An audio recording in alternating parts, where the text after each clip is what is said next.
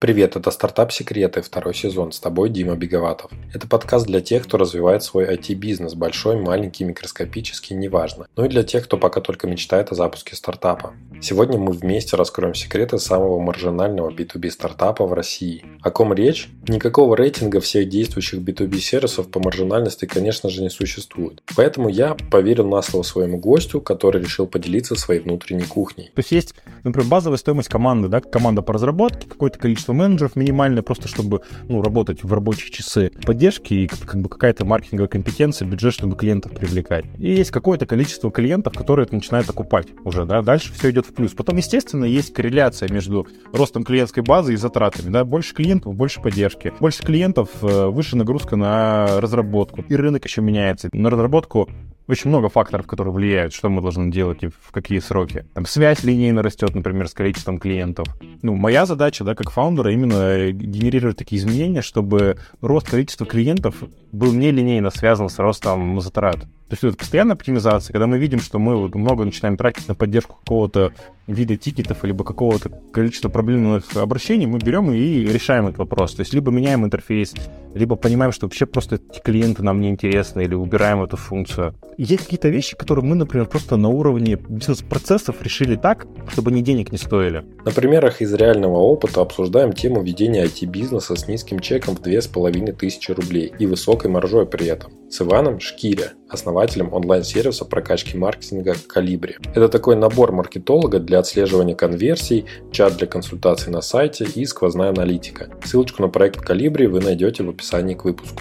У Вани любопытный подход основателя-одиночки. Он одновременно бережливый стартапер, который старается не тратить лишнего, и при этом ориентирован на долгосрок, как хозяйственник, который все делает основательно. В разговоре часто прослеживаются его сибирские корни, а не столичный хипстерский взгляд на жизнь. Мне не нравится вот в современности, что люди очень ко всему как к временному подходят. Знаешь, вот эти вот щитовые домики. Раньше это были бытовки на два года, а сейчас это как бы классные барнхаусы называют, которые тоже там через 15 лет сгниют. Вот мне чушь такой подход. Я ко всему отношусь как, как навсегда, как к постоянному. Если мы что-то делаем, делаем хорошо, либо не делаем вообще. И процесс, если строишь, ты сразу же думаешь, как он будет работать при масштабировании. Иногда это приводит к лишним тратам ресурсов, да, и мы такие ошибки тоже совершали. А где-то это тебе экономит миллионы. Но в целом вот это такой, такой хозяйственный подход, что делаешь там, знаешь, как для себя, как для детей, чтобы это надолго осталось, на длинной дистанции он дает результат. Мы поговорили и о взлетах, и о падениях в бизнесе, о главных ошибках B2B стартапов и о важности возраста и опыта основателя. В описании будет список всех тем вместе с временными отметками для удобства. Мои контакты ты найдешь там же в описании. Мало ли захочешь попасть в подкаст или прислать свой проект мне в обзор. Я всегда рад новому знакомству. Слушай до конца и узнаешь, как сделать самый успешный и маржинальный B2B стартап в России. Привет, Вань, поприветствую слушателей и коротко расскажи, чем ты занимаешься. Привет, Дима, привет, слушатели. Чем я занимаюсь по жизни? По жизни я, я занимаюсь волшебством. У меня в голове появляется какая-нибудь э, штука, идея, э, например, путешествие, э, какого-то там, э, не знаю, проекта в недвижимости, там, квартиры, дома, бизнеса, отношений. Я начинаю что-то вот внутри головы крутить, потом делаю какие-то пасы руками, и херак, и это появляется в реальной жизни. Вот, на мой взгляд, это, во-первых, креатив, во-вторых, ну, в, чист, в чистом виде волшебство. Вот я, например, сейчас сижу, да, я вот сижу в своем красивом офисе, который ну, там, там, я строил, в своей компании, которую я построил, в одежде, ну, не которую я сшил, но которую я участвовал. Короче, все вокруг нас, оно сделано людьми, да, и это сделано, появилось в голове, а потом появилось в реальном мире. И мне вот в широком смысле эта штука очень вдохновляет. В широком смысле я занимаюсь именно этим. Если говорить предметнее, то у меня есть некоторое количество IT-компаний, то, про что мы сегодня говорим, это Калибри и Гудок, это ну, самые известные, самые большие, самые денежные штуки, которые у меня есть. Плюс у меня есть небольшие стартапики типа SkinScan, это инструмент, чтобы просто подписывать документы онлайн без принтера и сканера. Есть Слеза, это сервис, который маркирует на сайте инагентов, экстремистов и террористов. В прошлом году мы его запустили. Сейчас мы еще один э, стартап готовим к запуску. Он называется Serpal. Это автоматизация для P2P специалистов. То есть для людей, которые оказывают услуги другим людям. Всякие бьюти-мастера, психологи, косметологи. Ну, на разных рынках это разные люди. В Штатах, например, это врачи, потому что у них персонифицированная лицензия на оказание услуг. Там в России это не работает. Вот, это то, что я умею делать, то, что мне нравится. И вот к тому, к твоему вопросу я сейчас там отвечу, почему я это делаю. Как раз потому, что когда в мире происходит полный этот, нехорошая вещь какая-нибудь, ты все равно можешь зарабатывать. Мы про это поговорим, про модели. То есть мне нравится, когда бизнес-модель работает. Вот, у меня есть какие-то проекты, куда я вкладываю деньги, и свой опыт в виде ментора или трекера и инвестора, они чаще офлайновые. Это и мебель, это какие-то железячки. Э, это мне позволяет как-то повышать насмотренность, почесывать свое пузик, что я вообще-то молодец и что-то еще полезное могу делать, ну, диверсифицировать риски, ну и, в принципе, снизить нагрузку на команду, потому что я думаю, здесь в этом чате многим знакомая история, что мы любим что-то выдумывать, фантазировать, и в какой-то момент э, ты прибегаешь такой с горящими глазами, команде и говоришь, короче, ребята, я вот что придумал, а они на тебя смотрят уже усталые, и говорят, Вань, ты же и вчера придумывал, и позавчера, а мы еще делаем то, что было там неделю назад, дай мы чуть-чуть хотя бы что-нибудь раскидаемся, сделаем, потом дальше придумываем. И как раз вот история с внешними проектами, она позволяет э, вот эту потребность закрыть. Ты туда приходишь, что-то рассказал, что ты классное придумал, помог им как-то продукт подкрутить, а дальше реализация-то его уже от тебя не зависит. Команда сама решает, надо им это или, надо им это или нет. А ты такой выдохнул, и пошел делать дальше. Вот, но это то, что я делаю, ответ на вопрос. И вот хотел тоже добавить, ты говоришь, как и зарабатывать, да, в текущее время. Ну, если мы говорим про IT-бизнес, то он для этого же и нужен. То есть у тебя все равно, когда ты стартуешь какой-то проект, то есть, смотри, есть вообще там две модели. Такие, продуктовый бизнес, как я их разделяю, и клиент, э, клиентский. Клиентский, когда ты обслуживаешь какую-то клиентскую потребность, там, разрабатываешь для него что-то, настраиваешь ему какие-то каналы. И фактически это то же самое, что работать ну, в штате, просто ты работаешь целой командой на кого-то. И вся твоя экономика строится на том, что ты перепродаешь человека часы и на добавленную стоимость выживаешь. Вот мне это чуждо и не нравится, я таким не занимаюсь. А продуктовый бизнес он заключается в том, что ты делаешь там некий продукт с высокой добавленной стоимостью, и один раз разрабатываешь продукт, то есть хорошо инвестируешь в него, потому что ну, сделать продукт для там, сотен тысяч, десятков тысяч сложнее, чем под одного клиента.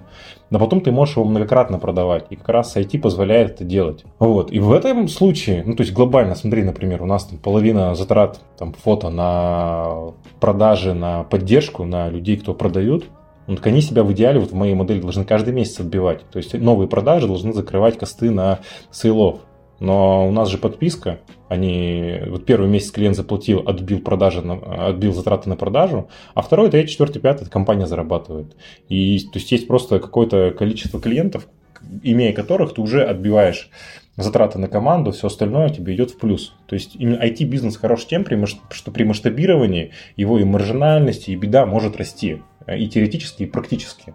Любой другой бизнес при масштабировании его маржинальность падает. Там, например, какие-то любые, вот особенно сервисный бизнес, когда клиентский бизнес, когда компании, дизайн-студия, например, да, или там проектирование чего-то. Чем, то есть ты перепродаешь всегда человека часы своих специалистов. Но при масштабировании бизнеса у тебя, во-первых, специалисты хотят больше денег есть, да, а во-вторых, у тебя появляется администрация большая, то есть у тебя появляется блок HR, всякие руководители, контролеры а компания больше денег не создает. То есть ты по-прежнему перепродаешь э, время специалистов. И поэтому при масштабировании клиентский бизнес всегда теряет в маржинальности и в эффективности. Вот. А как бы продуктовая история, она так не работает. Да, вот мне интересно как раз-таки разобраться с продуктовой историей, как она работает именно у вас, но сейчас мы это чуть-чуть попозже до этого момента дойдем. А, я хотел тебя спросить самое основное, это вот как давно ты занимаешься этим проектом и как, собственно, ты к нему пришел. То есть я и говорю про Калибри, про Гудок, то есть то, что ты делаешь для предпринимателей, бизнесов, там, маркетинга именно в этом направлении. Слушай, мы 9 лет отметили в этом году. То есть 12 марта 2004 года Калибри появилась, зарегистрировалось юрлицо, по, с которым мы там жили и живем. А, там был достаточно это не планировался как проект, на котором можно было зарабатывать. 9 лет назад я много чем занимался. У меня был бизнес по системной интеграции. То есть я продавал э, сервера, систему хранения данных, короче, большое тяжелое оборудование большим корпоративным заказчикам и на этом зарабатывал. Вот, я занимался этим на тот момент года 3 или 4. И мне не нравился этот бизнес, потому что по большому счету он сводится к тому, чтобы договориться, кто кому какую взятку платит, а не про там, качество короче, там твоя ключевая компетенция именно вот в установлении отношений, где-то в вылизывании каких-то мест не очень приятных и так себе, в общем, компетенции, которую хотелось растить. И вот в этой грусти я решил заняться разработкой. Я не разработчик, у меня вообще строительное образование. Нашел э, разработчиков, собрал команду, и мы делали мобильные приложения для iPad сначала, потом для айфонов. А, и такая компетенция у меня была, несколько лет ее поддерживал, мы ничего не зарабатывали, я только тратил деньги, которые вот зарабатывал на интеграции, но появилась компетенция в разработке команды. Потом в какой-то момент я, находясь в Екатеринбурге, купил часть оператора связи, четверть, оператор связи, который осуществлял работу с э, бизнесом, B2B -шный оператор, а, подключение к интернету, и была номерная емкость телефона, свой телефонный узел, была телефония. И в какой-то момент э, мне предложили, и сложно было отказаться, я купил долю в digital -агентстве. То есть вот именно в performance, классическом, вот в текущем понимании мы это называем performance -агентство. Раньше это просто было агентство интернет-рекламы. И там все, как бы, звезды сошлись. То есть у агентства была проблема в том, что они оказывали настраивали интернет-рекламу, но клиенты хорошо оттуда уходили очень бодренько. То есть черн отток был высокий через 2-3 месяца. И я говорю, так значит наш продукт говно, раз ну, хреново мы продвигаем бизнес, раз клиенты уходят. Мне, соответственно, второй фаундер Света говорит, нет, мы офигенно работаем. Я говорю, так почему? Клиенты не понимают, что это мы привели клиентов, что это клиенты наши, либо там просто сами лажают. Я говорю, так давайте проверим. Ну, это же несложно записать, э, то есть, во-первых, сопоставить, а, ну, надо понимать, да, региональное агентство интернет-рекламы это не e-commerce, это как раз какая-то штука, звонильный рынок, это стоматология, это какой-то магазинчик небольшой, это автосервис, и там обычно лид конвертируется через звонок, а не через заявку на сайте, особенно 9 лет назад. Я говорю, это же очень просто, мы можем для нашей рекламы показывать другие номера телефонов, ассоциировать их с этой рекламой, записывать эти звонки, и таким образом мы, во-первых, покажем, насколько эффективна была реклама или нет, а во-вторых, сможем заглянуть внутрь клиента, а что там вообще люди говорили. Мы посмотрели, никто в Екатеринбурге такое не делал, э, а у меня были, а, разработчики, второе, у меня были компетенции в связи, своя номерная емкость, то есть я понимал, как ну, вы же понимаете, что связь, да, она законом о связи контролируется. У нас есть обязательства по СОРМу, ФСБ записывает, может записывать там, все разговоры, это написано во всех. Короче говоря, это жестко контролируемая сфера, без компетенции в которую туда лучше не соваться. А у нас уже такой опыт был, я говорю, так давайте сделаем. Вот есть платежеспособная потребность внутренняя, есть разработчики, есть связь, давайте соберем. Мы собрали там за две недели первый сервис, он начал работать, и это было рождение. Вот. Как бы была идея просто, что это будет внутренний продукт в агентстве, Потом агентство все-таки погибло смертью храбрых, как очень многие бизнесы в России закрываются. Второй фаундер просто пошел детей рожать я не собирался этим заниматься. Вот, мы продали клиентов, а, а Калибри остался. Ну, то есть, я говорю, а что там с ним? Мы смотрим, а там что там 30 или 40 каких-то клиентов сидит, и мы поняли, что, в общем-то, это... Мы поняли, я понял, что это кому-то нужно, и стал потихонечку туда все больше, больше, больше времени и ресурсов выделять. Потому что, ну, как бы классно, когда у тебя есть продукт, который ты сам сделал. Потому что плохо, сделай хорошо, дорого. Ну, повысить ценность, либо понизить цену. Если у тебя руки развязаны, ты не перепродаешь, ты создаешь. И вот там первый год, то есть сервисом вообще никто не занимался. Второй год я прям начал в продукт играть. Тут кнопочку, тут что-то еще, тут что ну как-то вот мне это нравилось. Потом я понял, что надо как-то его продвигать. Начал что-то ФБ в этом писать, какую-то свою такую шумиху развел вокруг этого. Вот, а год на четвертый стало понятно, что тут еще и зарабатывать можно, что экономика сходится. И я как раз, да, увидел, что при масштабировании эффективность растет, и рынок-то огромный, вот, и как-то, ну, бизнес стал обрастать. Но, еще раз, Калибри, впоследствии Гудок, он никогда не планировался как, э, а давайте сделаем бизнес и денег заработаем. Мне вообще, как бы, первое время было стыдно себя с ним ассоциировать. У меня в голове был такой какой-то охеренный предприниматель, который должен делать какие-то офигенные проекты, а вот эта там штучка с идиотским названием, э, для какого-то маленького сегмента аудитории, там, извините, я не хочу тут, я говорю, ну вот у меня есть еще вот калибри. А жизнь вот как повернулась. Ничего лучше-то я пока что и не сделал. Слушай, ну получается, это был бизнес чисто на свои деньги, то есть ты даже партнера не привлекал, да? Да, конечно, конечно. Ну, ну это классическая какая-то моя история. Во всех проектах, которые я делал, я делал на свои деньги. То есть э, я зарабатывал одним бизнесом, он был, по сути, донором, да, и деньги вкладывал там, в команду, в разработку, в продукт. В какой-то момент, когда стало понятно, что тут уже эта история рентабельная, да, ну, там, при, другие проекты я вот там отщелкнул, убрал. точно так же, как и дальше. Потом я, работая в калибре уже зарабатывая, да, деньги, на которые на нем зарабатывал, стал там перераспределять какие-то другие проекты. Мне сложно достаточно с вот, э, историей привлечения денег психологически свыкнуться. Вот если посмотреть, например, там, на мою личную историю, как я там учился зарабатывать деньги, их там тратить, управлять, либо на историю развития компании, я не знаю, как должен э, выглядеть там большая технологическая компания. И мне кажется, что мало кто знает, потому что ну, все эти компании, они абсолютно разные. Э, по-разному устроено дело, разная культура, разная стратегия, там, разный подход к работе с персоналом. То есть, когда ты говоришь, что я хочу сделать, не знаю, агентство недвижимости, есть какая-то модель, которую ты можешь скопировать, и она, скорее всего, сработает. Она, может, на тебя не ляжет, как на фаундера, но она рабочая. Когда ты делаешь там дизайн-студию или что-то еще, это точно то же самое. А вот в продуктовом или IT-бизнесе они все уникальны, и тебя, короче, нет методички, как это сделать. И поэтому ты просто учишься. И вот если посмотреть, например, на рост калибри любых показателей, финансовых, МРР, там, и беды, он был очень равномерный. То есть от момента запуска это вот такая линия, я сейчас просто показываю, но никто не видит, по диагонали из одного угла в другой. У нас был один, единственный резкий скачок, это в апреле, когда пандемия случилась, мы на 30% за 10 дней упали. Все, то есть больше там скачков ни вверх, ни вниз никаких не было. И это означает, что мы просто, вот я тебе рассказал, сначала я научился заниматься продуктом, потом в маркетинг пошел, потом нанял там маркетолога, потом у нас это все в отдел выросло. То есть мы потихонечку, потихонечку какие-то компетенции нарабатывали, научили, научились э, с этим всем взаимодействовать, и это давало рост. у нас сейчас мы там, в состоянии там, какой-то большой сделки, про которую говорить не могу, но про конкретику. Ну, там был вопрос, говорит, а почему вы раньше никому не продались, не привлекли инвестиции, почему у вас никогда не было никакой M&A движухи? Я говорю, а зачем? Ну, то есть мы, во-первых, там всегда зарабатывали, да, когда это превратилось уже в что-то больше, чем карманный проект. К нам приходили, приходят периодически фонды и говорят, типа, хотите денег? Я говорю, ну, мне подарить хотите? Давайте, я как бы найду, куда их потратить. Компании? Нет, зачем? Ну, то есть у нас нет такого канала, например, привлечения клиентов, в который можно заливать неограниченное количество денег, и оттуда будут лиды сыпаться. У каждой воронки есть своя емкость.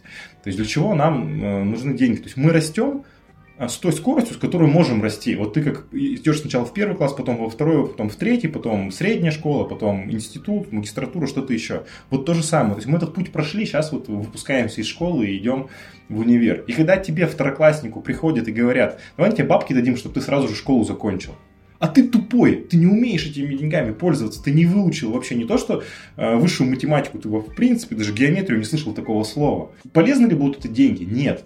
Вот сейчас, например, мне вот там, там без недели 35 лет, э, стартую какой-то следующий проект, я смогу, я, я скажу, я вот уже учился в школе, я примерно понимаю, какие там ошибки, какие проблемы, я их решал, я их умею. И сейчас я готов экстерном перепрыгнуть через несколько классов за счет денег. Вот. А когда э, ты этого не делал, э, просто начитавшись книжек, с кем-то поговорив, фантазировать, что у тебя все получится, ну, у меня очень важен фактор не быть балаболом. Точно так же, например, с командой. У нас у меня нет, почему у меня нет партнеров, у нас нет ни у кого опционов, потому что для меня опцион это какая-то балабольская достаточно история. То есть я как э, фаундер, я хочу заработать сверхдоходы, да, и я их зарабатываю но я на себе несу и риски. То есть, если, например, бизнес не выгорит, мы обосремся, то люди страдать не должны. Они пришли работать э, с 9 утра до 6 вечера и хотят там, ну вот, э, чтобы там не остаться ни с чем. И я беру на себя эту ответственность. Но зато, если мы там типа сорвем куш, то, то я его сорву. У меня очень четко вот э, не делегирование именно ответственности. Ответственность можно принять, но передать ее нельзя. И поэтому то же самое, когда кто-то привлечь деньги, а я такой, как бы, ну, я же взял деньги, я должен вернуть. Как так мы их профукаем? Вот. И это эволюционное отношение, да, потому что, ну, надеюсь, понятно, что сейчас я, у меня уже немножечко поменялось. Потому что я сейчас понимаю, что я могу на себя эту ответственность взять, потому что я понимаю, что нужно делать. И да, есть там риски. И опять, да, когда я буду, например, если я буду фандрайзить, привлекать деньги под какой-то проект, я буду понимать, сколько мы можем заработать. Ну, то есть, э, это очень правильно, когда ты зарабатываешь сам и даешь зарабатывать другим. А когда ты понимаешь, что, скорее всего, там бизнес провалится, потому что обычно так и происходит, под это чужие деньги привлекать мне там, мой уровень ответственности и совести не позволяет, не позволял. Дальше посмотрим. Слушай, вот интересно ты тему затронул э, касаемо. Мне кажется, все-таки это еще и с возрастом тоже приходит, потому что у человека как-то больше богаче личный опыт появляется, да, в личной жизни. Это тоже очень сильно влияет на то, как ты ведешь бизнес, как ты взаимодействуешь со своими партнерами, со своими инвесторами и так далее. И вот если посмотреть на ту же там, не знаю, картинку о том, что какой там график э, возникновения единорогов, да, и что там большинство успешных компаний, они рождаются именно у основателей, которым уже там э, ближе к 40, даже если не за это, эту цифру, то, в общем-то, твои слова не, не лишены смысла, да, то есть, ну, конечно, есть там исключения какие-то супер-пупер гении, я бы даже назвал, наверное, супер талантливые люди, вот, которые создают это все в более молодом возрасте. Но в среднем, вот, э, как ты говоришь, чтобы не, пере, не перепрыгивать какую-то важную информацию, которую ты можешь получить, э, все впитывать на, скажем так, на той скорости, на которой ты можешь это сам впитывать и собирать людей для того, чтобы действительно реализовать какие-то продукты ну, более осмысленно, да, что ты приходишь, э, там, не знаю, какой-то продукт, действительно, он попал в топ, он э, распиарился, там, не знаю, стал супер популярным, потому что, не знаю, там молодой человек, например, его создавал, и он понимает там какую-то особенность студентов, да, он сделал для них какой-то проект. Но особенно если ты, наверное, взаимодействуешь с бизнесом, то у тебя, наверное, должно быть более такой прокачанный интеллект. Я помню, я когда-то общался еще будучи студентом э, с партнерами там нашей ассоциации выпускников, и когда их привлекал, я как бы интересовался, а что вам нужно? Они говорят, ну вот нам нужны люди, но они должны быть старше обязательно 25 лет. Я тогда подумал, блин, а почему у вас такое отношение? Почему не может прийти студент, да, там какой-то начать быть вот э, работником вашего там агентства недвижимости? И только уже пройдя эту как бы стадию в гол... э, сам жизненную 25 лет, да, когда мне уже исполнилось, я начал понимать, какое ты вообще взаимоотношение с деньгами начинаешь выстраивать, как у тебя в голове все созревает. То же самое, наверное, вот и в бизнесе. Хотел тебя спросить, по поводу того, что ты же, получается, вот такой вот, э, как ты говоришь, единоличный властелин, да, в своем вот этом вот проекте и в каких-то других, но э, у меня такое ощущение, что ты продуктовые решения не даешь команде, а как при этом как-то не расфокусироваться, если ты создаешь какие-то новые продукты? В смысле не расфокусироваться? Постоянный расфокус. Че, ну нет, конечно, никакой серебряной пули. Давай еще предыдущую тему, чтобы дозакрыть, да, там мое видение там про возраст фаундера и про эти штуки, почему ну, дальше проще. Да, ты правильно сказал, что условный э, Facebook это статистический выброс. Мета, Facebook и Instagram – это запрещенные в России организации, если кто забыл. Ну, то есть то, что у кого-то там получилось, это скорее там подтвер... ну, то есть в статистике есть такой термин статистический выброс, это те данные, которые не должны влиять на выборку и на представление о чем-то. Там, там нет такой практики, что человек после института запускает успешный стартап. Есть, э, скорее всего, обваливается и ломается. Да, действительно, когда там, чем больше ты живешь, у тебя во-первых, ты, если мы говорим про Россию, у тебя все равно там раньше появляется там семья, какие-то вещи ты понимаешь, потом у тебя элементарный опыт. Ты, ты просто ну, в идеале, да, если ты делаешь стартап, ты уже, и, например, тоже мой пунктик, умение, подход к деньгам. Ну, то есть у меня, например, там есть все, что мне нужно для жизни. То есть у меня там, мои финансовые потребности все закрыты. То есть что у меня там, вот, вот что мне нужно как человеку, у меня есть с запасом, да, и, и для меня работа не способ заработать денег а, а как бы способ реализовать свои там фантазии и идеи. Это очень важно. Я, например, не верю в то, что люди, находясь вне зоны комфорта, да, там, в Сыктывкаре, там, в плохом офисе, в подвале, могут сделать что-то хорошее. При том, что я человек отрицательной мотивации. Они, они, то есть мне в сложных условиях проще жить, но эти сложные условия должны быть все равно внутри зоны комфорта. И да, когда ты постарше, тебе гораздо проще. Когда мне, например, понимаешь, даже в том же случае, там, привлекаешь инвестиции, мне как с собой договориться, что, ребят, я вот инвестиции привлекаю, а себе там, на себя, не знаю, там себе какие-то дома строю, машины покупаю или еще что-то, как понять, где чьи деньги. Вот. И в этом было сложно. То есть сейчас с этим проще. И как бы вот по совокупности факторов э, более там, взрослые фаундеры, им проще удается. И знаешь, что важно, да, чтобы какая-то польза была для аудитории, кто слушает. Мне когда приходят посоветоваться, мне повезло, что я э, там, не работая не в большой компании, там построил какую-то компанию, которая прикольную компанию.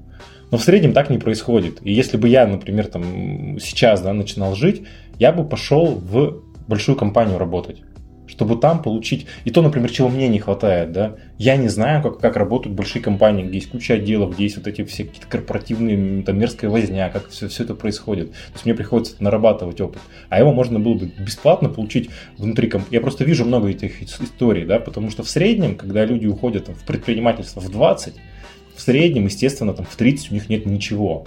У них нет компании, у них нет бизнеса, у них нет денег, у них нет опыта использования этих денег. При этом у них есть э, большое недовольство к миру большая амбиция, что я же такой как бы классный, а, а мир вот против меня.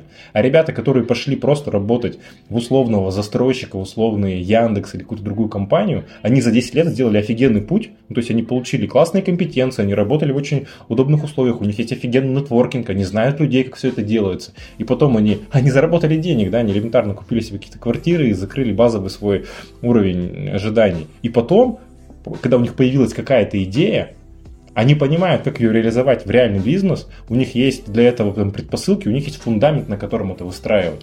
Поэтому ну, я бы, э, если бы там жил заново, да, с, с текущим опытом, я считаю, что у меня все равно я в лотерее где-то победил. Я бы пошел именно поработать в какую-то хорошую, ну, например, если нам, мы говорим про IT, технологическую компанию. И после этого пошел делать свои проекты, а не сразу же. Ну, слушай, например, Федор Овчинников, да, когда он уже с первым своим бизнесом попрощался, это который книжный э, магазины там тоже в регионах, это, кстати, мой земляк из Республики Коми тоже, с Ктавкари, он э, развивал свой бизнес, а я из Ухты, вот. А он Э, получается, когда решил открывать свои э, вот эти пиццерии, он же пошел работать и в Папа Джонс, и в Макдональдс и так далее, чтобы получить вот этот опыт. Бери, бросай все, иди работай в Яндекс. Так а мне зачем? У меня, у меня получилось. Ну, я, может, и пойду поработать в Яндекс. Я, я же не говорю, что это, это невозможно, и это, это не вариант. Это знаешь, как вы, у нас еще тоже в России часто стереотип, все считают, что в целом это там эволюционный путь стать руководителем или владельцем компании. А это бред полный. Да? Есть миллион историй, когда какой-нибудь классный дизайнер потом открывает дизайн-студию и хватается за голову спустя пять лет, понимает, что он не дизайном занимается, а он руководитель. А ну, как бы руководитель дизайн-студии гораздо ближе к руководителю автосервиса, чем к дизайнеру. Да? И тут много подмен, подмены, подмены понятий. Типа, чем ты хочешь заниматься. Поэтому у меня нет в голове, например, что я не, никогда не буду работать в Яндексе или в любой другой большой компании. А, то есть у меня, например, я не могу сейчас представить, например, что у меня будет компания, которую я вырастил, где будет, не знаю, 5000 человек работать. А, например, там покрутить такой компании, это интересно. Какая там скорость э, внедрения изменений, как, как, как это работает, почему нет? Поэтому у меня такой вариант не закрыт вообще. Мне показалось, что ты немножко сожалеешь, что нету такого опыта, поэтому подумала, почему бы нет. Ну ладно, давай э, вернемся к нашей теме. Ты вот сказал, что у тебя закрыты все потребности, а сколько вот вы сейчас зарабатываете в, квар... в квартал, вот э, калибр, если взять? У нас э, месячный МРР 17 миллионов был, на нем стоим, то есть в квартал ну, 50 миллионов это от услуг. У нас нет э, не услуг, а это плата за лицензии. У нас нет интеграционных денег. То есть мы 100% выручки – это плата за софт, который мы делаем. Круто. А какой средний чек? Две с половиной тысячи рублей. И в этом как бы и есть наша сила. То есть у нас 7 тысяч клиентов, а, ну, побольше уже проектов, и у нас очень маленький низкий чек. То есть мы не enterprise. У нас нет, э, нам не рентабельно делать человеческие продажи, куда-то ходить с таким средним чеком. Вот, но при этом, э, то есть мы, как, мне, как я это вижу, мы в своем сегменте одни есть, кто...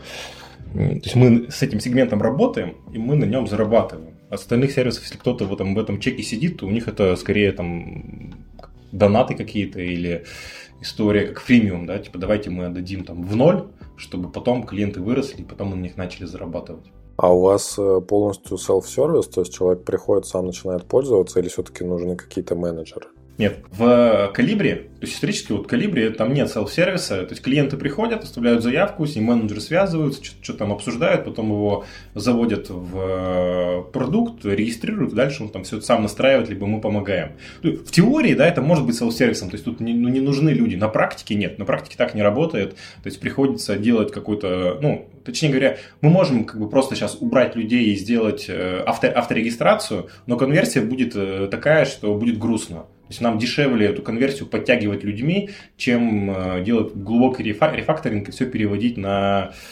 технологии, делать селф-сервис. Э, тут даже вопрос не в интерфейсах и не в анбординге, а в том, что ну, человек приходит с несформулированной потребностью, да, и с ним надо еще разговаривать, показывать. Но гудок, вот второй проект, про который я говорил, я его в 2020 году запустил, это чисто селф-сервис. То есть это обратный звонок, номер 8800 и колл-трекинг.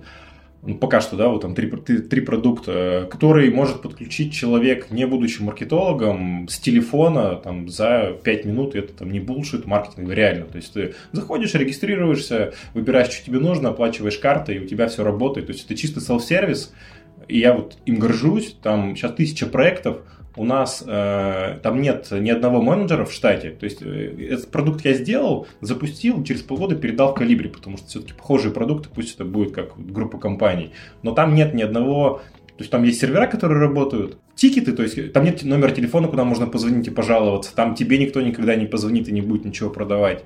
И все проблемы, которые у клиентов возникают, они занимают у нас один человек час в день. То есть 20 человека часов в месяц э, вот занимает именно там человеческая поддержка по, по вот этой тысяче проектов. Это, конечно, клевый такой experience, который э, он успешный, вот его надо дальше тиражировать. Это такой лоукостер получается. Угу, угу. А там средний чек какой? Я думаю, что, ну, я думаю, что он там в районе 500 рублей. И вот мне бы еще интересно было поговорить именно о клиентах, кто они такие, вот, чтобы понять их портреты. Ты сказал изначально то, что вот калибри это больше, наверное, для маркетологов каких-то. Наша аудитория – это маркетинговые компетенции в компании. То есть это кто? Это маркетолог in-house, это маркетолог аутсорс, это фрилансер, это какое-то digital -агентство. И в редких случаях Э, предприниматель-маркетолог. Ну, то есть, вот такой вот чувак, кто еще там не уставший от бизнеса, там, не замученный какими-то проблемами, а кто вот вечером может там открыть какие-нибудь кейсы, что-то почитать э, и пойти попытаться себе повнить. То есть, такой, который еще ищущий. Вот их немного на самом-то деле, но они тоже есть. Вот. Но все-таки мы понимаем, что наша аудитория это э, маркетологи. И больше тебе скажу, я считаю, а, я толкаю вселенную в эту сторону, что скорее будет даже не столько маркетологи, сколько э, ну, new biz некий.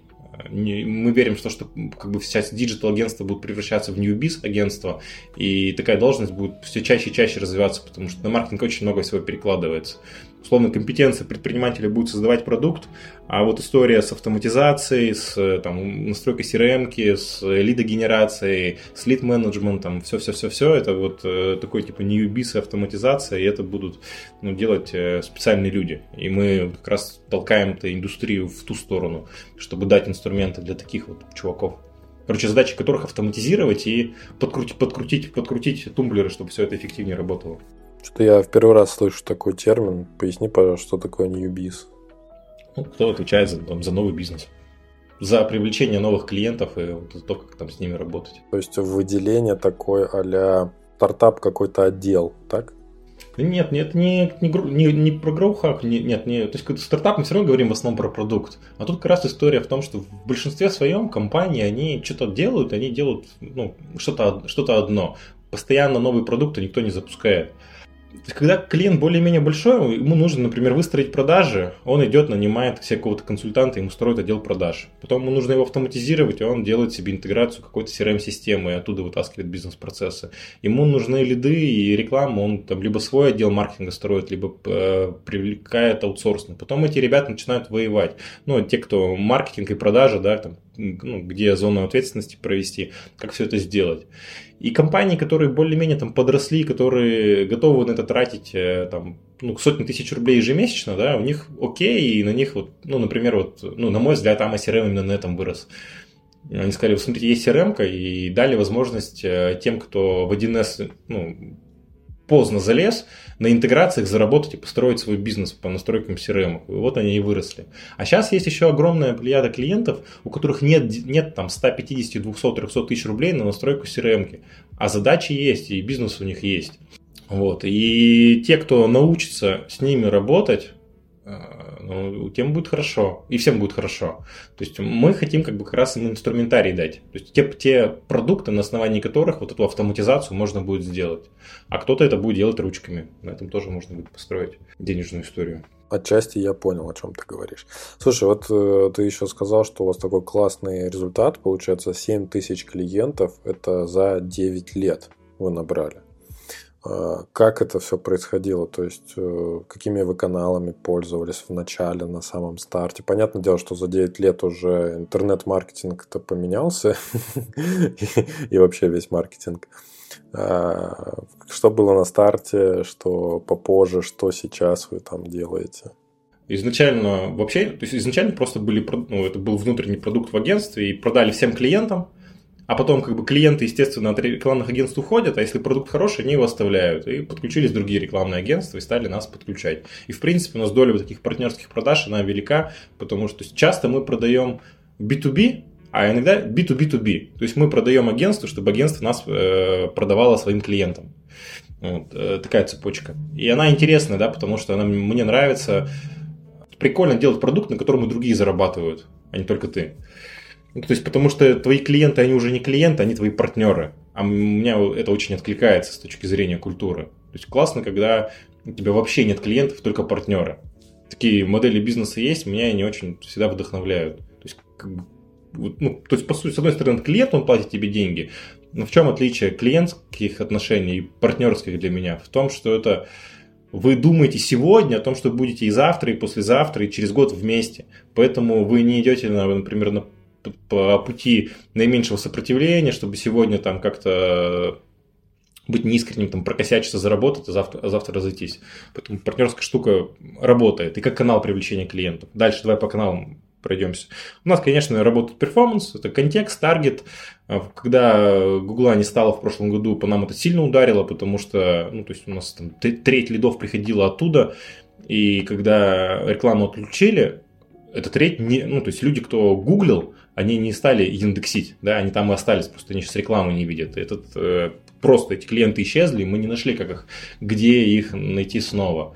То есть это весь любой вид э, контекстной рекламы таргетированной. Это контент-маркетинг, которым очень активно занимаемся. Если посмотрите, у нас на сайте у нас как бы классный блог, который читают там, десятки тысяч людей, и мы пишем, пишем, пишем про... И сами пишем, и привлекаем наших партнеров, чтобы они писали кейсы. В основном, конечно, мы пишем у себя внутри. То есть, понятно, мы какие-то делаем публикации на внешние источники, там, типа Косы или там какой-нибудь Forbes иногда, или на VC, но основное это вот наша аудитория внутри. И это работает. То есть у нас есть э, контентные цепочки, где мы видим, что человек пришел сначала на какую-то базовую статью, там, не знаю, как э, вести Инстаграм, абсолютно там не конвертирующая для нас статья, но потом пришел на следующую, как там что-то в ВК сделать группу, а потом как типа посчитать эффективность этого, там уже это наш product placement, и клиент регистрируется и покупает. Это работает. Но это, естественно, игра в длинную. А, это я тоже отношу к контент-маркетингу, это ивенты. То есть мы впиливаемся в мероприятия, куда нас зовут, где есть наша аудитория. Свои мероприятия мы вот год назад поняли, как мы их хотим делать. Мы свои мероприятия мы делаем именно для агентств. То есть вот, например, через неделю я в это же время буду в Нижнем Новгороде, и мы просто в баре собираем digital -агентство Нижнего Новгорода, если вы здесь есть, э, находите нас и приходите в гости продавать идею, что нужна аналитика, достаточно бессмысленная вещь, люди и так понимают. Тут скорее надо там, ну, продавать отношения и делать больше касаний, и показывать, что у нас э, культура общая. Вот, и мы таким образом действуем точечно, то есть по городам ездим, разговариваем, общаемся. Как бы работает больше всего контент, но это э, дольше и дороже. Мы не весь его делаем. То есть у нас нет, например, своих каких-то каналов, например, подкастов, нет истории с э, там, видео каким-то форматом, которое бы ну, регулярно работало. Из того, что раньше работало, я раньше гораздо более... То есть у нас есть разные этапы присутствия меня в медийном поле. Я раньше много писал, сам ездил где-то выступал, мне, мне это нравилось, вот я везде мелькал. И была очень жесткая связка, там, Ваня, Калибри. Вот, потом я подумал, что это достаточно плохо, что я к нему так привязан, я спрятался, ушел из соцсетей, перестал куда-то ездить, в компании не появлялся пару лет. Вот. Сейчас немножко опять меняется, опять выглянул за раковину, опять ну, мелькаю. Но вот такая штука, ее сложно оцифровать. Наверное, можно, но мы даже не пытались. Это скорее такой, ну, наверное, в область пиара можно отнести, когда там фаундеры, компания просто какую-то шумиху делают. Я, например, когда активнее в проекте сидел, мы кормушки делали для птиц просто потому, что мы калибри называемся. Мы какие-то оторванные стран, странную хер... Я даже сейчас уже не слово. Всяк, всякой херней занимались в том числе. Но это давало шум, оно работало, и люди на это прикольно реагировали. Ну, конечно, кто-то говорил, что мы херней занимаемся, но это давало результат. Потому что вот тот момент, когда я ушел там на два годика, я понял, что о нас клиенты, то есть человек, кто хочет купить какой-то сервис из нашей ниши, он бы про нас узнал, потому что он бы просто, мы его в рекламе нашли. Но просто как бы с кем-то соприкоснуться мы никак не могли, потому что компания не делала никаких таких вот охватных компаний, а они нужны. Они нужны, то есть охваты надо, надо, надо делать. О, ты уже тут, прямо на экваторе сегодняшнего выпуска?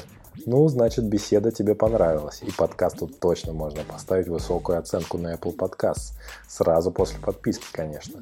Спасибо, благодарю от всей души и до встречи в конце.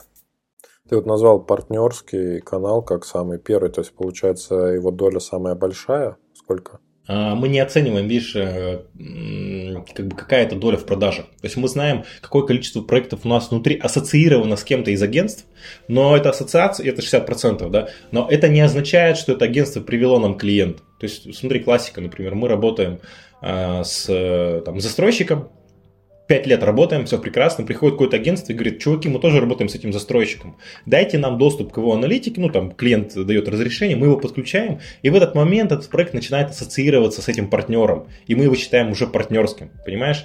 А у нас небольшие агентские вознаграждения, мы просто раньше пытались как бы там выяснять, а кто привел, да, кто ведет, но потом поняли, что мы это как бы, достаточно какие-то неприятные выяснения, и нам проще, проще, проще быть проще.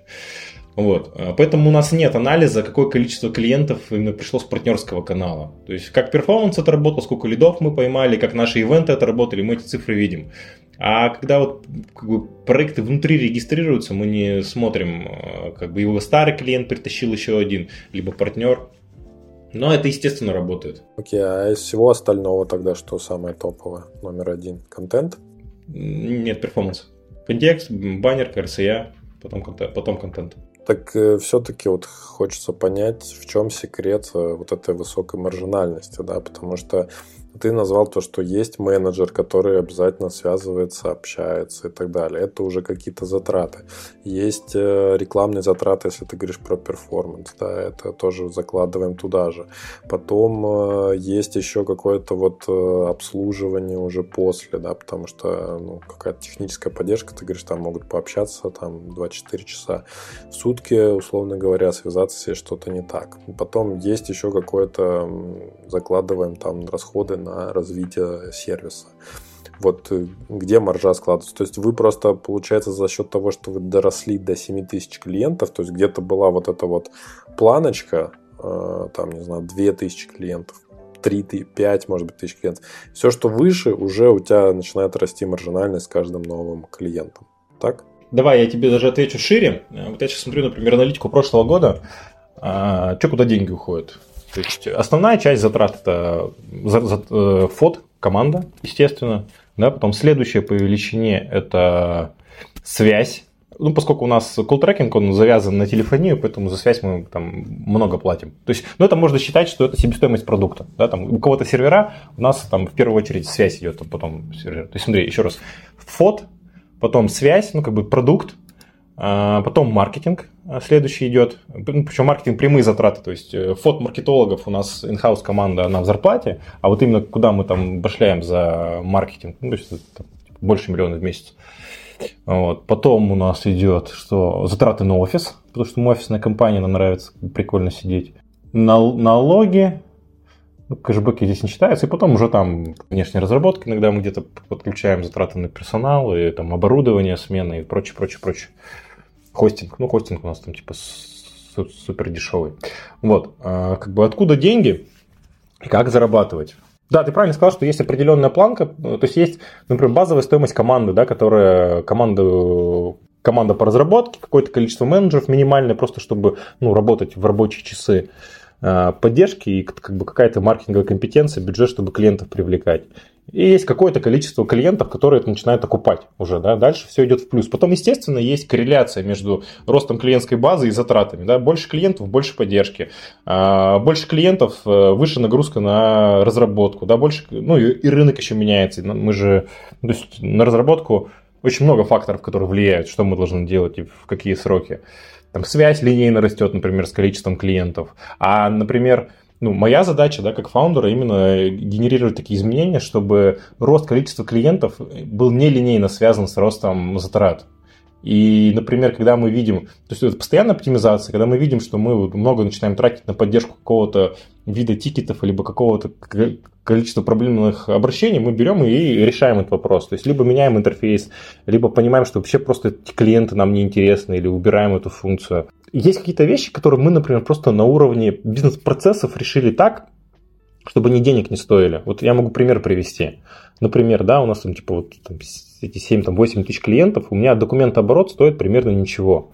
Потому что как у нас выглядит документ? А, ну, то есть, прикинь себе, да, там 7 тысяч клиентов, с ними надо договоры подписать, надо э, счета выставить, надо актами все это закрыть, принять деньги. Ну, как бы кажется, что это довольно-таки дофига сил.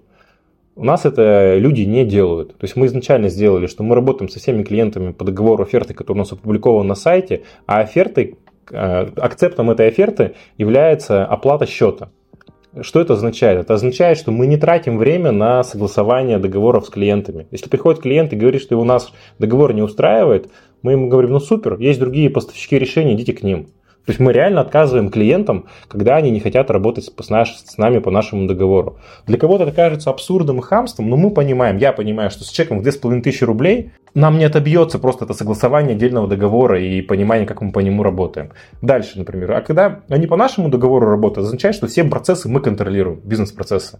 То есть счета выставляются автоматически, э, оплаты разносятся автоматически, акты генерят акты, например, как мы закрываем месяц. Месяц заканчивается – у нас в договоре оферты написано, что если не поступило мотивированных возражений в конце месяца, то мы, акты считаются принятыми в одностороннем порядке. И это легитимная формулировка, которая нормально работает. У меня нет ни одного бумажного акта, который бы где-то в офисе лежал. У меня нет человека, кто бы занимался документооборотом. И мы не выставляем ничего через диадок, либо другие системы, э, вот, как это называется там, э, электронный документооборот. Почему? Потому что это дохрена дорого, потому что э, 7 тысяч клиентов, а актов там, конечно, больше, да, потому что многие платят с разных с юрлиц. И платить по 10-15 рублей за каждый документ, да нахрена это надо, это миллионы миллионов в год будет. Когда есть нормальная возможность в рамках российского законодательства легитимно закрывать документы без бумажек и без платы какому-то провайдеру, просто отправлять сканы, и если у тебя в договоре Короче, у нас документа оборот не стоит ничего. На больших цифрах это начинает нормально прилипать. Потому что даже, ну, я думаю, что, ладно, здесь э, давай остановлюсь. Дальше, например, следующий момент. У нас в офисе только маки. Это было с первого момента нашей работы. Знаешь почему? Потому что это очень дешево. Потому что это очень дешево. Вот у нас типа 60 э, человек, 60 рабочих мест. А у нас системного администратора не было никогда и не будет никогда, потому что маки, они не ломаются. То есть вот мы сейчас ведем э, замену, у нас, я их покупал даже бэушные, там, маки все 2012 года в офисе стояли. Сейчас они начинают немножко уставать. То есть мак такая штука, которая не, не ломается он не начинает греться, его не там нет такого варианта, что ты приходишь и говоришь, а почему мы не работаем? А потому что с утра нам винда сказала, что она хочет обновиться и будет обновляться полдня. То есть на маках в этой истории нет, плюс, плюс я защищен как физик от э, рисков того, что ой, как физик, как руководитель, что кто-то поставит нелицензионный фотошоп, а мне за это уголовка прилетит. Ну, то есть, э, как бы очень много рисков закрывает, и не нужны системные администраторы, которые будут заниматься какой-то ненужной элементарной херней. Это, ну, это вот мой подход, чтобы там автоматизировать все, что можно автоматизировать, чтобы не заниматься ерундой. В бизнес-процессах это то же самое, да, потому что то, что нам диктует, э, вот, например, пример про поддержку. Приходит к нам клиент и говорит, чуваки, а, я вот у вас купил, я не могу настроить, можете мне помочь? А, и у нас есть два принципиальных сценария, да, потому что хорошая... А у нас, э, наши клиенты нас любят больше всего за клиентский сервис. Не за продукт, не за там, интерфейсы, не за что-то, именно за клиентский сервис. И в одном случае мы ответим, типа, да, конечно, все настроим, если это прямой клиент. А в другом случае мы будем мерзкими и скажем, нет, э, мы тебе настраивать ничего не будем, открывай интерфейс, я тебя сейчас научу. Я очень долго там продавал своей поддержке эту идею, как бы, Понимаешь, в чем ее суть? В том, что когда приходит прямой клиент, и у него задача настройки сервиса стоит, скорее всего, один раз за жизненный цикл, конечно, нам дешевле и проще ему все это настроить, чем его заставлять. А когда приходит вот этот как раз партнер, про которого я говорил, люди в поддержке хотят ему помочь настроить, потому что они это умеют делать, им это реально проще. Но для меня, как для компании, это ни хера не выгодно.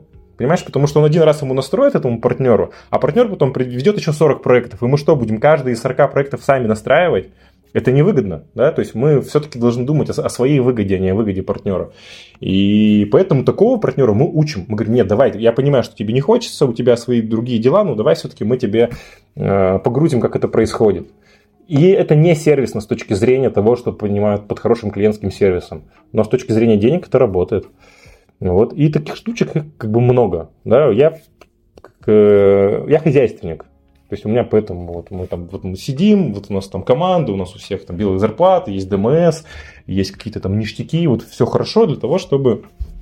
Э, знаешь, есть такой подход, я предварительно, когда разговаривали, тебе напоминал, это, ну, любая компания, это все равно проекция руководителя, это его культура. И мне не нравится вот в современности, что люди очень ко всему как к временному подходят. Знаешь, вот эти вот щитовые домики из Раньше это были бытовки на два года, а сейчас это как бы классные барнхаусы называют, которые тоже там через 15 лет сгниют. Вот мне чушь такой подход. Я ко всему отношусь как, как навсегда, как к постоянному. Если мы что-то делаем, делаем хорошо, либо не делаем вообще. И процесс, если строишь, ты сразу же думаешь, а как он будет работать при масштабировании.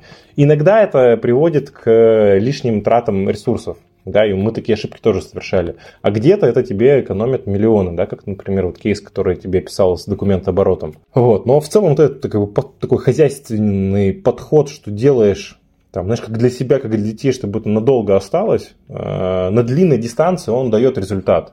И длинная дистанция, в принципе, это очень важный параметр, да, потому что чем дольше ты что-то делаешь, тем лучше у тебя получается.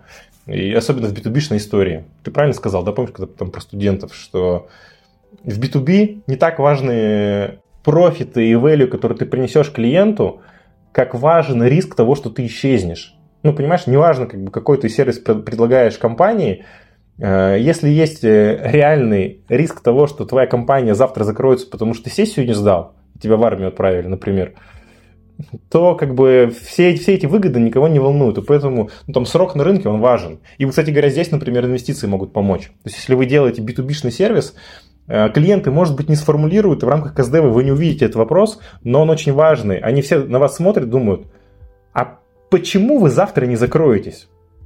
Потому что если вы закроетесь, это капец. То есть все наши там согласования, все наша вот эта вот польза, она уйдет в никуда. И на этот вопрос нужно давать, э, давать ответ везде. И, например, здесь какой-нибудь там типа большой инвестор, и просто что у вас есть там бабки на ближайшие пару лет, он помогает, либо что вы, например, часть какой-то экосистемы, какой-то инфраструктуры. Это как бы это либо срок давности, ну вот, либо большой брат. Вот ты в самом начале еще разговора говорил о том, что ты из Екатеринбурга и отличается даже в плане разговора от московских ребят. Э, как ты считаешь, то, что, то, что ты работаешь в Екатеринбурге, а не в Москве, это какой-то накладывает отпечаток на твой бизнес, на твое мировоззрение? Конечно, накладывает. Ну, то есть, э, во-первых, да, надо понимать, э, что я, я никогда не был локальным патриотом, как раз благодаря Калибре в какой-то момент начал ездить по России и смотреть другие города. До этого у меня было ощущение, что все э, провинциальные областные города примерно одинаковые. Но когда поездив по стране, я вот прям преисполнился вот этим локальным патриотизмом и любовью к городу. Потому что во многих городах люди, помнишь, как я тебе говорил, что есть какое-то стереотипное мышление, что эволюция человека должна закончиться э, собственником бизнеса, так и есть у многих городах там ощущение, что эволюция нормального проактивного человека должна пройти точку уезда из города в Москву, либо там куда-то еще, что нужно куда-то переехать. Вот. Э, то есть, типа, если ты уехал в Москву, то ты красавчик. В Екатеринбурге, если ты уехал в Москву, то ты слабак. Ну, то есть ты типа на офигенном рынке, в офигенном городе не смог реализоваться, ну, ты пошел, как бы, непонятно там, куда и что делать. У нас вот, ну, так это происходит. Э, нам повезло, да, потому что город в хорошем месте находится. Не с точки зрения климата, а с точки зрения там, пересечения финпотоков. Тут э, там есть все, чем заниматься, и у нас все-таки вот эта какая-то уральскость, Ну, на мой взгляд, она есть. Типа, если made in Ural, мы ожидаем, что тебя не кинут, что тебе не будут на ухо приседать, и как-то ну, у тебя более там, ну, нравственный фон будет немножко больше, потому что, ну, есть люди за постоянство. Ну, и да, например, для многих, ну, для меня, да, оставаться здесь – это выбор. Не потому, что так получилось, потому что я выбираю. Мне здесь там нравится, устраивает. Я реализоваться здесь могу там проще и лучше, чем в каком-то другом месте. Ох, у меня мысль, знаешь, какая была? Помнишь, когда мы говорили про то, что мы росли с той скоростью, с которой умели учиться? Она еще для меня очень важна тем, что у меня нет задачи сделать какую-то цифру, например, либо какой-то point конкретный. Да? Я вижу там смысл жизни и рабочей, и профессиональной, и личной в том, чтобы интересно и качественно жить. И для меня интересное и качественное житье, оно как раз заключается в том, что ты учишься постоянно. И когда ты, ну, то есть мне нравится учиться, то есть мне нравится находиться вот на, на, на каждом из этих этапов. И когда мне предлагают, типа, сократить это время там за счет денег, ну, я про инвестиции сейчас опять возвращаюсь, я не понимаю, зачем. Скажу, так нахрена, это же как бы классный, интересный этап. Зачем мне его перепрыгивать? В нем же тоже интересно и хорошо. Вот. И тут примерно то же самое. То есть я, возможно, просто не, там, не такой целеустремленный, амбициозный чувак, как, как многие, и как часто там в рынке стартапов бывает. Но мне нравится как бы там тот, э, та скорость, та динамика и то содержание жизни, которое у меня есть. Но вот еще смотри, вот, вот э, ответ на вопрос про Москву и про Екатеринбург. Для бизнеса это плохо. Наверное, плохо. А, объясню почему. Потому что, если посмотреть на рынок, где мы находимся, да, именно про сервисы аналитики, у нас есть Eurostat, есть Calltouch, есть Comagic, и каждый из этих э, вендоров, да, они крупнее нас в разы с точки зрения оборота. С точки зрения там, чистых денег там можно посмотреть, поспорить, э, ну, смысле там ебеды или выхлопа, но именно с оборота, то есть про них все знают, про нас мало кто знает. В регионах мы номер один поставщик, в Москве нет. Потому что они, и у нас количество клиентов, причем похожее, но они больше, потому что у них больше чек, потому что они сидят в enterprise э, сегменте. А enterprise сегменте сидит в Москве. И в какой-то момент я это понял, я такой думаю, нам, чтобы вот как бы вырасти кратно, и мы же не продаемся в, интер... не продаемся в enterprise сегменте хорошо не потому, что у нас продукт недостаточный, а потому что мы, ну, у нас enterprise продаж нет. Это, в принципе, там отдельная история, которой нужно заниматься. И, и она ближе, на самом деле, к клиентскому бизнесу, чем к продуктовому, то, о чем я говорил изначально. Я в какой-то момент такой сел, понял, что нам надо переехать, мне надо переехать в Москву и там как бы просто вот влиться в эту тусовку, которая есть, заявить права на рынок, и тогда у нас эти продажи вырастут. И для нас это был бы там кратный рост я сидел и думал об этом. А я, не знаю, там интроверт, не интроверт, я не, не тусовочный чувак, мне вот ходить со всеми знакомиться, разговаривать, это не мое. И я понимаю, что окей, я вот так вот сделаю, перееду, перетащу семью, а, начну ходить там, вот делать вот этот самый нетворкинг, мы вырастем там в разы, но мой уровень жизни, вот мой уровень комфорта, э, точнее говоря, там, уровень жизни у меня не изменится от того, что я стану там в три или в четыре раза больше денег зарабатывать. Я не буду есть принципиально иную еду, отдыхать в принципиально ином месте, э, лазить на принципиально иные горы. Нет, то есть будет все то же самое. При этом уровень жизни мой упадет, потому что я буду заниматься тем, что мне чуждо. То, то, то, что я не люблю, вот ходить и вот продавать эти отношения и рассказывать, какие мы классные на каждом углу. И для меня личный выбор, то есть я не поеду, мы не будем там э, расти в Москве. И для меня это правильный выбор.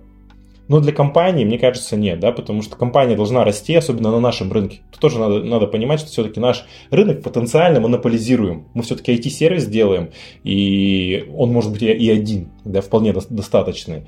И тут кроме того, чтобы типа комфортно, хорошо развиваться и зарабатывать, есть задача выживания. И она связана все-таки с ростом и с увеличением количества клиентов и каких-то охватных вещей. И в этом плане как бы, этот выбор был, наверное, не совсем верный, поэтому мы сейчас там ну, как бы стратегию поменяли и смотрим о том, как бы нам э, занять большую нишу. Вот, поэтому тут вот, вот двоякая история, которую сказал, что я как, как вот, вот Ваня со своими характеристиками, своими ценностями, это не мое, и я так не делаю. Но если как бы отделить себя от компании, для компании, наверное, это неправильный был путь вот, несколько лет назад, когда можно было туда дернуться. Но есть и другие способы. Ну, то есть, знаешь, там кротовых норм много. Кажется, что мы нашли другую, поэтому сейчас в нее стучимся. А, вот ты говорил о том, что у вас э, были некие ошибки, когда ты вкладывал э, слишком много денег, например, в какой-то такой вот э, функционал на века. А, можешь какой-то привести пример, ну, может быть, из этой области или из какой-то другой, именно ошибок, факапов? Да, я говорил именно про ошибки. Ну, то есть, например, у нас вот мы в Калибре работаем в Калибре на 100%. То есть у нас все менеджеры сидят внутри Калибре, общаются с клиентами в чатах, и голосовая связь. У нас самописная система, ну, биллинг свой. Но вот, например, свой биллинг, то, что мы написали, сделали, это правильное решение, потому что мы отлично понимаем, как он работает, откуда какие цифры берутся. И он очень дешевый с точки зрения документа оборота. И это верное решение. А, например, э, у нас э, своя платформа email рассылок. Ну, то есть в какой-то момент мы такие подумали, что нам нужно клиентам послать письма, а мы понимаем, что эти письма, они очень э, такие сильно триггерны, очень много параметров, которые они должны учитывать. Там, там, да, ну, очень много пользовательской данных, данных. И мы понимаем, что для того, чтобы связаться с кем-то, это, ну, мы потратим кучу денег там, на пишку, на подключение и прочее, прочее. И нам было проще просто там, поднять свои почтовые сервера и сделать свой рассыльщик. А, то же самое, например, с CRM-системой, да, мы такие, что такое CRM-система, нахер надо, мы понимаем свои процессы, мы вот под себя сделаем, там, тут задачки, тут что-то еще. Отчасти, да, это почему? Потому что, э, видимо, был ресурс в разработке. Ну, то есть, почему это плохо, да? Потому что, естественно, мы не мастера в том, как строятся CRM-системы. И готовая CRM-система, она, когда ты ее подключаешь, ты, в принципе, всегда можешь просто заплатить деньги, и тебе ее донастроят и делают за тебя. А когда это твоя in-house разработка, то тебе приходится делать выбор. А что мы будем сегодня делать? Развивать продукт?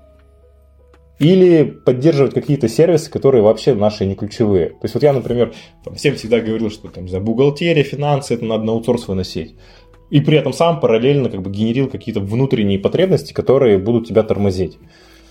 А, где-то, например, знаешь, особенно вот в текущем сумасшедшем мире оно боком и не вышло, потому что, например, те же рассылки, да, ну я кучу знаю ребят, которые были завязаны на Mandrill, на MailChimp, на что-то еще, а их заблокировали, им сейчас приходится что-то пересобирать. И в этом плане, когда у тебя все свое, тебе проще. Я не знаю, на самом деле жить, исходя из того, что завтра упадет бомба и все умрут, это, ну, так себе вариант, да, и все делать самостоятельно тоже неправильно. В общем, моя ошибка в том, что вот это вот, типа, давайте все сделаем сами, потому что мы лучше знаем. Да нет, лучше ты все не знаешь. У тебя все-таки есть ключевая твоя core-компетенция, и продуктовую ресурс ты должен тратить именно на нее. А все остальное подключать готовое, не идеально к тебе подходящее, но то, что можно залить деньгами. Потому что разработку свою ты залить деньгами не можешь. Потому что она как бы растет с той скоростью, с которой может расти, а не с той, которая нужна бизнесу. Это все равно самое узкое горлышко. Ваня, вот ты сказал то, что пару лет ты вроде как не светил себя рядом с названием Калибри, вроде как дистанцировался от проекта, не влезал в него что, что может быть случилось с твоим представлением фаундера, основателя этого проекта, потому что я часто спрашиваю о том, что э, было ли у вас желание все бросить и как вы его побороли. Вот э, хотелось бы услышать от тебя. Все-таки ты, получается, его спустя два года это желание и свое действие в таком а бросании его и преодолел и уже вернулся с новыми силами, начал что-то делать. Смотри, давай тут как бы скорее такой сторителлинг будет. У меня никогда не было желания бросить его. Ну, потому что, во-первых, э, ну, на протяжении вот всей этой прогулки, всей истории, особенно когда я сконцентрировал свой фокус на калибре, это был хорошо зарабатывающий бизнес, который бросать не было смысла. И, знаешь, там все говорят, типа, как выйти из операционки, как выйти из операционки. Да не надо, блин, в нее входить просто. То есть у меня операционки никогда не было. И вот зависимость бизнеса от меня, от моих каких-то действий, она от, э, отсутствует. То есть для того, чтобы компания работала, я не нужен. Задача меня и фаундера, да, что, как бы, что делать? Вот если посмотреть, вот представьте себе линию, да, вот этот вот график роста фаундер, он может изменить э, градус э, этой линии. То есть он как бы какие-то коэффициенты включить, чтобы компания росла быстрее, чем она растет без него. Вот Калибри, оно без меня растет. Но со мной как бы, я могу там как бы что-то придумывать за счет э, и реализовывать, за счет чего этот градус этой кривой будет выше. Вот. В какой-то момент, почему, например, я отходил от дела? Потому что да, в какой-то момент я понял, что так или иначе у нас будет какое-то слияние или поглощение M&A, и надо показать, что компания – это не я, да, что она без меня нормально работает. Это была там одна, одна из причин. Вторая причина, то есть у меня был какой-то очередной кризис среднего возраста, в котором, ну, у меня в принципе был такой момент, там, лет в 30 я такой, так, мне 30 лет, я у меня там двое детей, там, дом, работа, там, как недвижимость, там, здесь, за границей. что, все? Типа, доживать дальше? И, ну, это немножко грустно, ты такой хочешь подумать, а может быть попробовать час на пенсию выйти, и, как бы, там, спорт, путешествия, может быть, мне это интересно, у меня такой опыт был, да, потому что ну, это же важный вопрос, а куда, куда мы живем, что мы будем делать. И очень не хочется там, в там, 40, в 50 или в 60 или в 70 понять, что то, куда ты жил, тебе нахрен никуда не уперлось. И я вот понял, что те мои фантазии про светлое будущее, я их себе реализовал там типа в 30, и они меня вообще не вдохновляют, и мне так жить не хочется. Это был ну, внутренний процесс, просто понять, а что я хочу от жизни. Потом, а, тут надо понимать, смотри, я же, ну, наверное, понятно из разговора, что я такой, типа, гедонист, и мне нравится э, кайфово жить и интересно жить, а не бежать, бежать, бежать, там, вот эти вот ачивки, достижения, кому-то там этим хвастаться. Это не про меня. Вот в тот момент, да, когда я уходил, э, то есть были ли мы лидером рынка? Нет. А понимал ли я, как можно стать лидером рынка? Понимал, но я понимал, что этот путь, он вот э, как бы очень-очень много сложно работать и себе на, на голову, на шею наступать. А я этого не хочу, и поэтому туда не пошли. Вот. А сейчас, например, почему я вернулся? Потому что я сейчас э, вижу способ, как стать лидером рынка, и как вообще рынок поменять, и как там качнуть, э, ну просто как бы сильно улучшить конъюнктуру рынка э, бизнеса в России – я вижу, как это сделать, э, не наступая себе на горло и не занимаясь тем, что мне не нравится. Ну, это же как, то есть ты как фаундер, да, ты, у тебя есть как бы вот машинка, которая внутри работает, а твоя задача снаружи смотреть, что происходит. У тебя есть некий вижен на рынок, что там произойдет через год, через два, через три. У тебя есть ресурсы, которые ты можешь потянуть. И сейчас и рынок изменился, у меня вижен поменялся, и я там вижу, какие ресурсы я могу потянуть. И теперь это снова интересно, то есть появилась какая-то амбиция сделать что-то большее, чем я раньше делал. Да, там поменять рынок, не просто еще один сервис, который, ну, там, хороший дивидендный бизнес, но ничего не меняет. И поэтому я возвращаюсь. Э, здесь как бы... Короче, появились интересные задачки, амбициозные, которые меня вдохновляют, от которых я когда про них говорю или думаю, у меня энергия появляется. А там, да, была причина, что энергия закончилась. Понятно. А сейчас э, в голове играет Back in Black э, CDC, да? Нет, это Eye of, Eye of a Tiger. Рокки, на, на... Очень круто. А, ты говорил в самом начале то, что ты менторишь разные проекты. В основном ты говорил то, что это какие-то офлайн проекты. У меня вопрос сразу возник. Во-первых, почему это в основном офлайн? И мне интересно, инвестируешь ли ты в какие-то стартапы, IT-проекты сам? Да, то есть э, ответ да. Любая digital компания, которая есть в России, реалистично будет существовать там, там, через 20, 30, 40, 50 лет. Ну, то есть, э, непонятно, да, как, как это будет. Ну, вот, вот нейросети в этом году появились, никто и не думал, что такое может быть и так быстро появиться. Э, тех, ну, технорынок, он очень переменчивый, очень быстрый. А условные диваны, да, люди будут использовать до тех пор, пока у них жопа есть. А как бы жопа у человека будет всегда в жизни. Ты как стартапер это отлично понимаешь. Или там, например, как бы вот тут вот есть проект, э, ну просто мне нравится, я к нему никак не задействован. Они занимаются сваркой.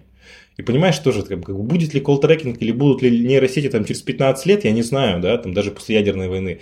А варить металл, вот будут всегда, да, ну то есть мосты будут строить, будут дома строить, будут космические корабли, и как бы в принципе, ну или там, ну посмотри, кто у нас э, э, сейчас лидер из э, публичных людей, Louis Vuitton, да, ну там типа сумки дорогие, да, шмотки, и как бы в этом есть э, правда, что хочется заниматься какими-то, во-первых, вещами более вечными, где ты интереснее можешь там реализоваться, какой-то, а еще знаешь, это я думаю, знаешь, какой важный фактор – ты любишь чистить снег или, не знаю, э, мыть посуду?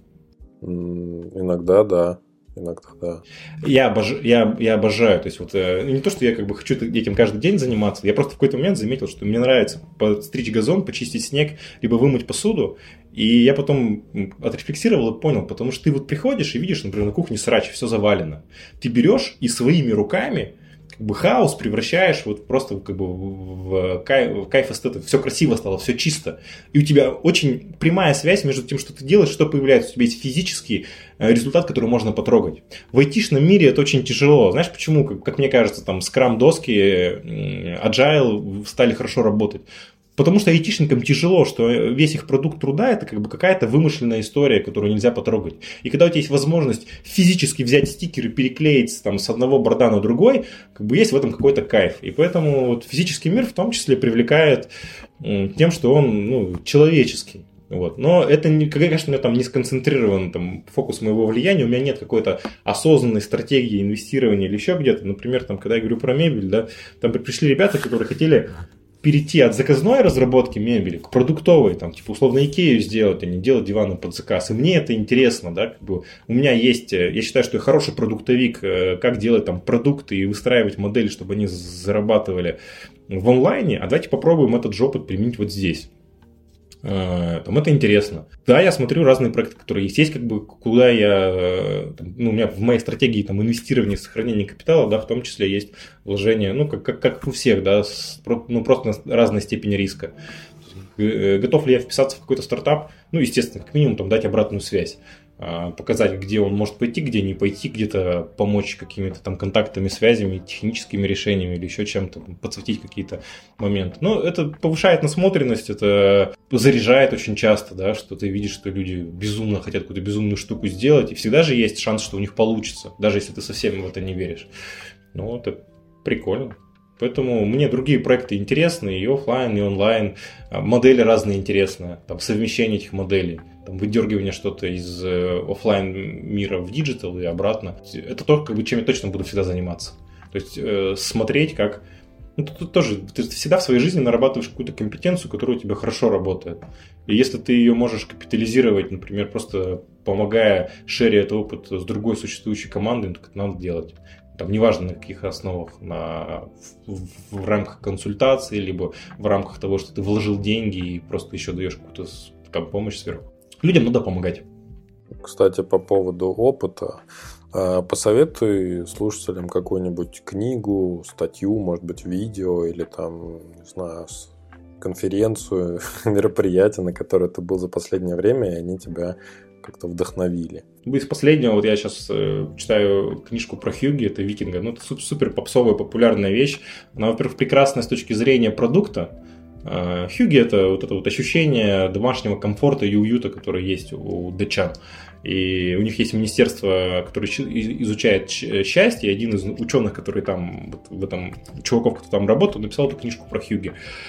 Она, во-первых, книжка красивая как продукт, она толстая, но толстая потом, не потому, что много информации, потому что это очень толстая, плотная бумага. У нее красивая обложка, там много инфографики, там огромный шрифт, и для того, чтобы просто сделать ее толще, они туда даже вхерачили просто рецепты еды. Ну, то есть, э, это, ну, знаешь, когда ты читаешь какой-то нонфикшн американский, там очень много воды, да, тебе одну и ту же фразу 150 раз повторят. У меня, например, тоже на это отторжение. А тут нет, тут одна мысль один раз сказана. И причем коротко, ну просто они говорят, давайте просто сделаем листы бумаги супер плотные. То есть она как продукт прикольная, и она очень... Э, она про счастье, и там ключевая мысль в том, что счастье это все-таки не в вещах, а в эмоциях. И я думаю, что такое полезно иногда читать. Но это не про бизнес.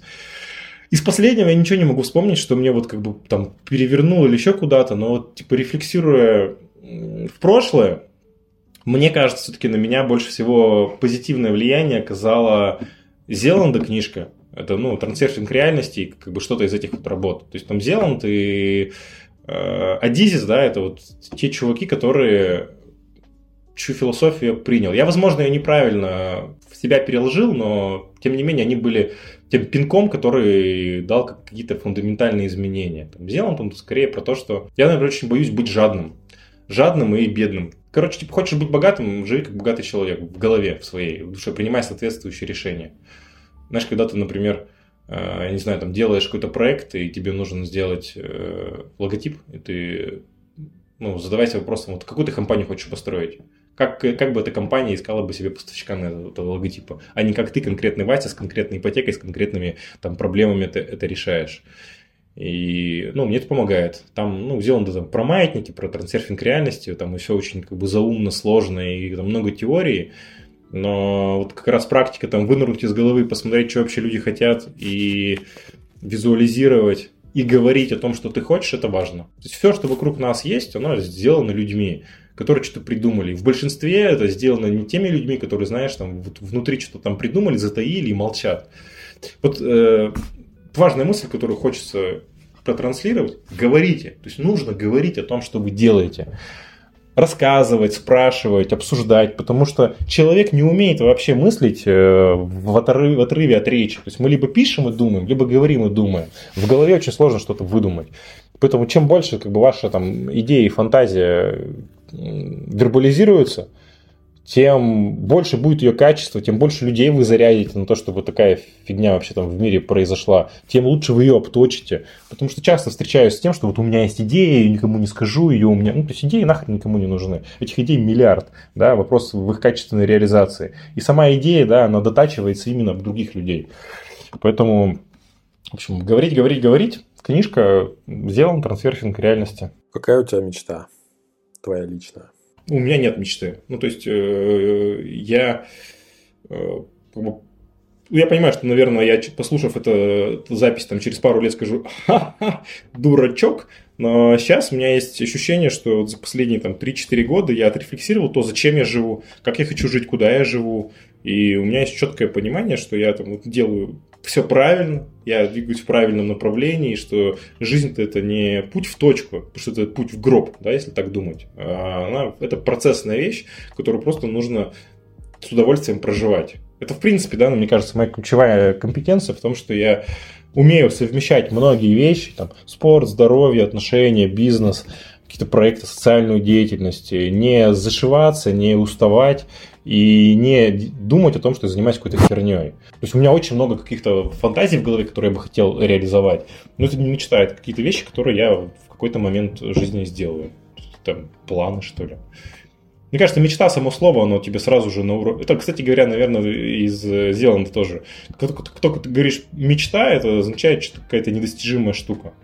Типа, ну, то есть мечта может быть, не знаю, победить э, чтобы, не, чтобы люди друг друга не убивали. Ну, вот что-то такое, но я такими категориями не мыслю. Хороший ответ. Ну и давай подытожим сегодняшнюю нашу тему. Все-таки мы говорили большую часть времени про B2B, SaaS, стартапы. Дай три совета тем, кто хочет развивать свой стартап именно в этой нише. Ну, возможно, даже тех, кто с маленьким чеком собирается это делать так же, как и вы. Первая мысль. В B2B, я про это говорил, да, для клиентов очень важен риск того, что вашего продукта не станет, потому что вы закроетесь, потому что э, вы пивот сделаете измените продукт. И об этом надо помнить. То есть нужно клиенту э, доказать и объяснить, почему вы завтра не исчезнете. Это первое. Второе. Э, четко разберитесь в вашем продукте, кто ваш клиент. Эксперт в нише, в которой вы продаете – либо не эксперт. Потому что вот смотрите, например, когда мы в Калибре говорим, что наш клиент маркетолог, маркетолог это эксперт. А он, он, как минимум, он считает себя экспертом в этой нише. И это очень сложно, да, потому что эксперт все знает про ваш продукт, по крайней мере, он в этом убежден. И изменить его экспертное мнение это дор- долго, сложно и дорого.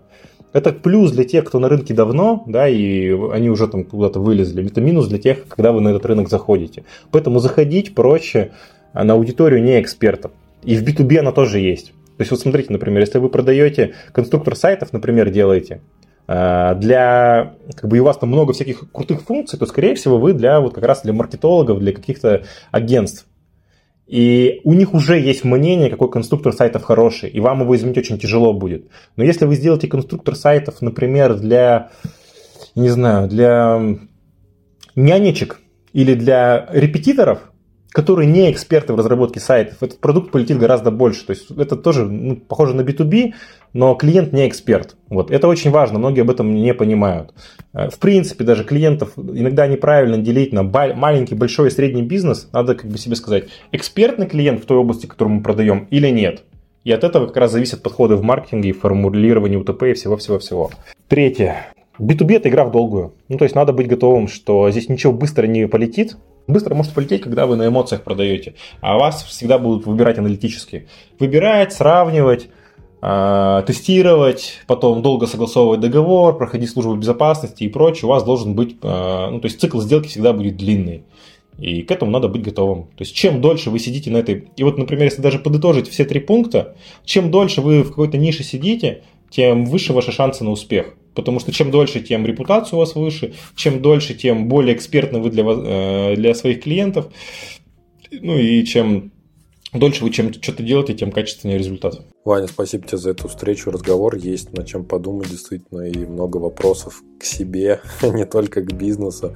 Много конкретики от тебя как основателя IT-бизнеса. Всем, кто слушал, тоже спасибо. До новых встреч. Стартап пока. Пока. Всем спасибо. Спасибо, что дослушали до конца. Если вам понравился выпуск, лайкните его и поделитесь с друзьями или коллегами. Это будет лучшей наградой для автора, и новые эпизоды стартап-секретов не заставят себя ждать.